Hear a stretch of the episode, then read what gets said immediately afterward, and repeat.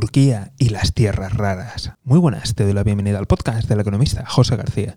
Como siempre, seguimiento y like. Hoy hablamos del descubrimiento en Turquía de uno de los mayores yacimientos de tierras raras del mundo. Según las autoridades turcas, su país alberga el segundo mayor yacimiento de estos minerales, solo superado por China. Y esto supone un auténtico desafío al monopolio planteado por China, ya que con este yacimiento se puede alimentar a Occidente durante varias décadas. ¿Crees que esto plantea un reto para China? ¿Ayudará este yacimiento a perpetuar a Erdogan en el poder? Ya sabes que tienes a tu disposición los comentarios. Desde aquí estaremos muy atentos. Y si no te quieres perder nada, seguimiento y like. Nos vemos aquí en el podcast del economista José García. Un saludo y toda la suerte del mundo.